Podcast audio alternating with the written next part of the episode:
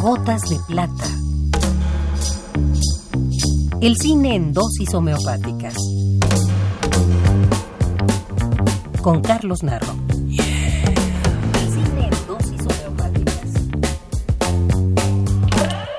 Gotas de plata.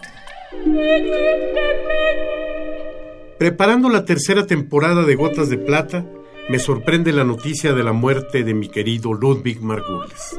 No por esperada menos sorpresiva, los varios años de enfermedad y las distintas crisis me hacían sentir que viviría por siempre. Quizá por eso la facilidad con la que dejé pasar el tiempo, ahora me arrepiento, para llevar a radio, a propuesta de otro de sus alumnos, Rodrigo Johnson, uno de sus últimos trabajos escénicos, Los Justos. Me tocaba proponérselo y a Rodrigo realizarla radiofónicamente. La apuesta se prestaba para ello.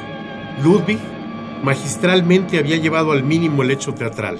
Actores y texto en un espacio mínimo mostraban que la sencillez no está reñida con la profundidad. La adaptación dotaba de nueva vigencia al teatro y al pensamiento de Albert Camus. La primera vez que vi a Ludwig Margules fue también mi primer contacto con la vida del teatro.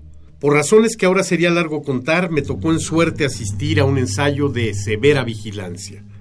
Me deslumbró y en ese momento me sorprendió lo que aprecié como autoritarismo del director.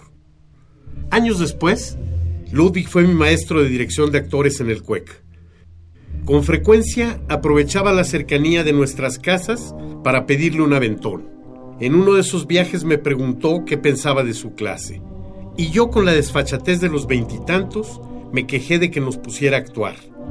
Me explicó con su característico acento que nunca olvidaré que nos daba elementos para comprender las necesidades de los actores. Como casi siempre tenía razón. Y posteriormente he tenido varias ocasiones para comprobar. Ludwig nació en Polonia en 1934. Después de una ajetreada vida de exilios a causa de la guerra, llegó a México en 1957, donde desarrolló su vocación teatral contra todas las adversidades.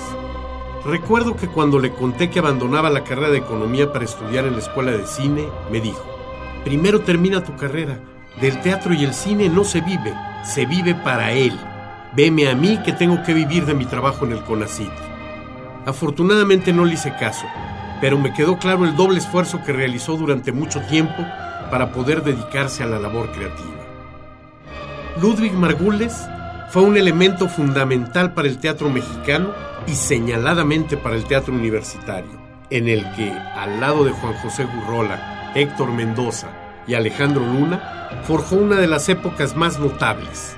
Sin ellos, nuestra historia teatral sería sin duda más pobre.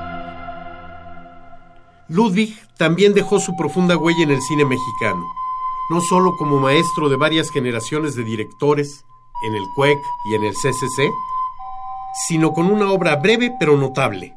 Tres producciones independientes realizadas en 16 milímetros y por eso mismo condenadas a una limitada exhibición. Las dos primeras, Cuaderno Veneciano y La Madrugada, se exhibieron en los circuitos universitarios durante los años 80. La última, en clave de sol, ha circulado aún menos.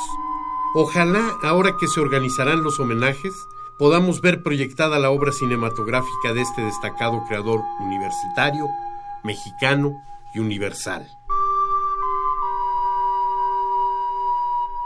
No alcancé a despedirme de mi querido Ludwig, tampoco quiero hacerlo por este medio.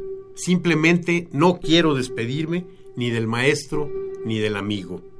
Ludwig, ahí te alcanzo.